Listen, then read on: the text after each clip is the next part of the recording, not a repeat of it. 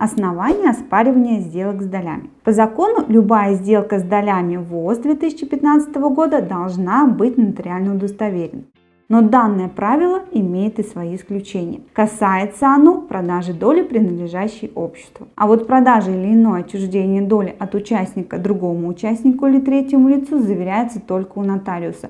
Данная норма была введена для борьбы с рейдерскими захватами еще в 2009 году, когда отчуждение доли третьим лицам стали заверять нотариально. А вот в 2015 году, когда отчуждение доли не только третьим лицам, но и участникам общества также стали удостоверять проверять у нотариуса. Какие существуют основания оспаривания сделок с долями? Ответ на этот вопрос подробно раскроем в нашем сегодняшнем видеоролике. И, конечно же, не забывайте ставить лайки и писать свои вопросы в комментарии к видео. В конце сегодняшнего видеоролика вас ждет наша традиционная рубрика «Ответы на вопросы подписчиков».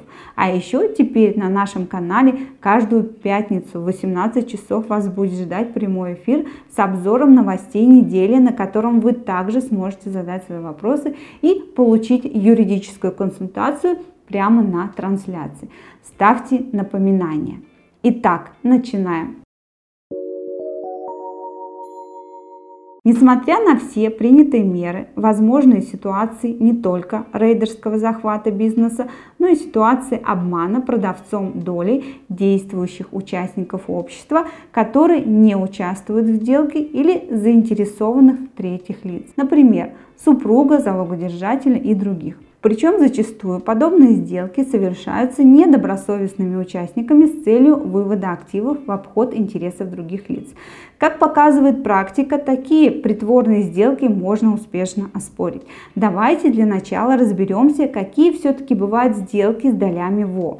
Первая и самая популярная сделка – это, конечно же, купля-продажа доль. Второй по популярности является сделка дарения доли. Как правило, ее заключают родственники. Третья сделка – это залог.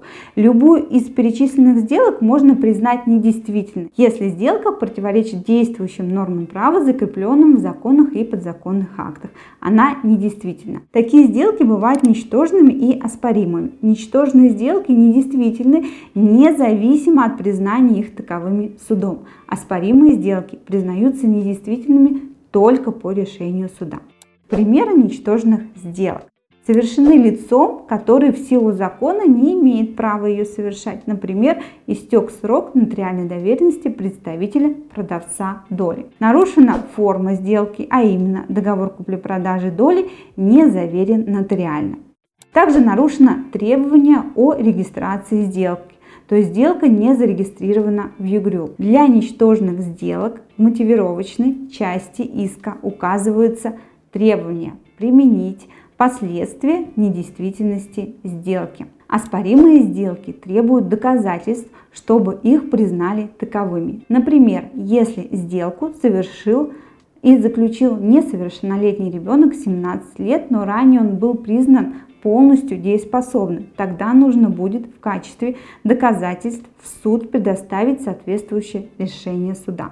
Или сделка была совершена под угрозой с применением обмана или насилия. Здесь также нужно доказать в суде, что имели место эти факты.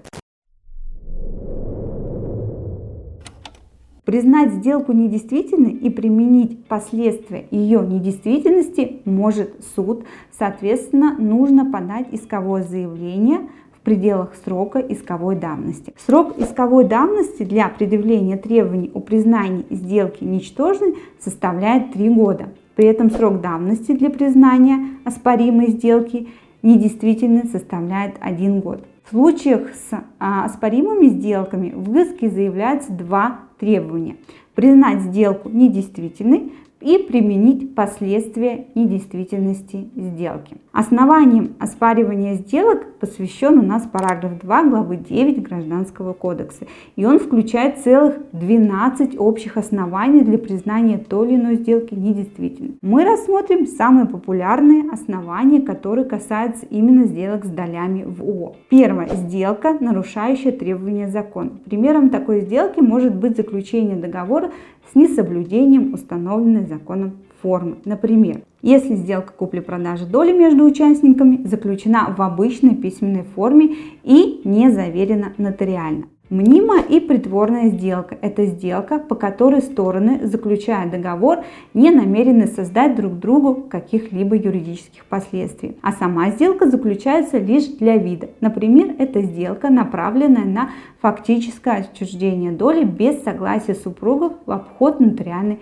формы. Сделка, совершенная лицом, не способным понимать свои действия. Не допускается отчуждение доли общества, принадлежащей несовершеннолетнему или недееспособному лицу, если нотариусу не представлено разрешение органа опеки и попечительства на совершение такой сделки. Суд может признать недействительной сделку, совершенную под влиянием заблуждения. Сделка, совершенная под влиянием заблуждения, перестает отвечать признакам сделки, так как выражает волю ее участников неправильно искаженно и, соответственно, приводит к иному результату, нежели тот, который они имели в виду. Сделка совершенная без необходимого в силу закона согласия третьего лица, органа юридического лица или государственного органа. Не допускается отчуждение доли без согласия антимонопольной службы при совершении сделки между иностранными юрлицами. Также обратите внимание, что сделку можно признать недействительной в следующих случаях. Если продаваемая доля не оплачена, отчуждение заложенной доли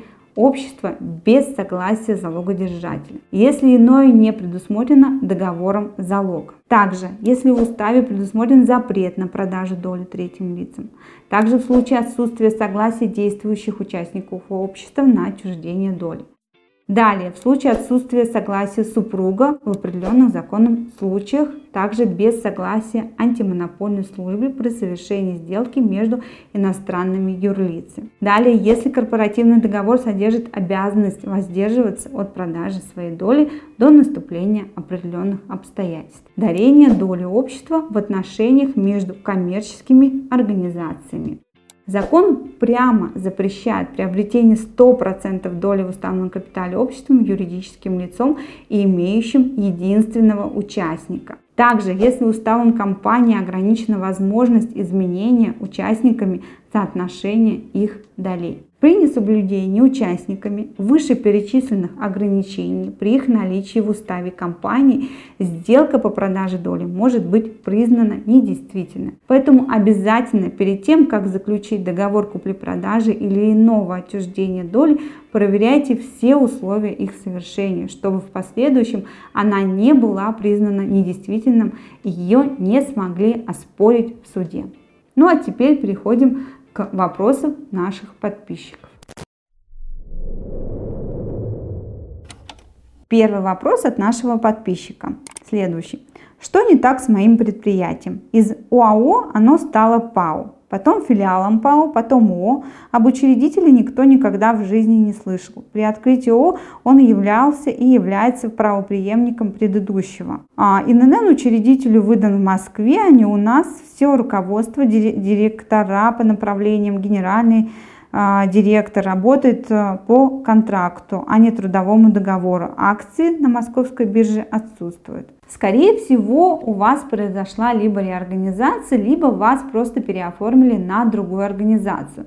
Надо смотреть в первую очередь выписку из ЕГРЮ на вашу организацию. По ней можно будет посмотреть историю компании. Следующий вопрос от Семена. Можете ли дать применение к статье ГК 181.4 пункт 5, как данная статья распространяется на наследника? По свидетельству о праве наследования вне включения его в состав статус участника общества без регистрации в ЕГРЮ.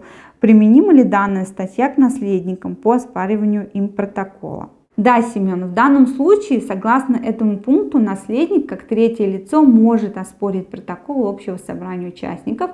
И если в уставе предусмотрено вступление его в наследство на долю без согласия участников, то суд признает такое решение незаконным. Спасибо за ваши вопросы. Если у вас есть какие-то другие вопросы, то, пожалуйста, задавайте по следующим нашим видео, мы обязательно ответим. Всем всего доброго, до свидания.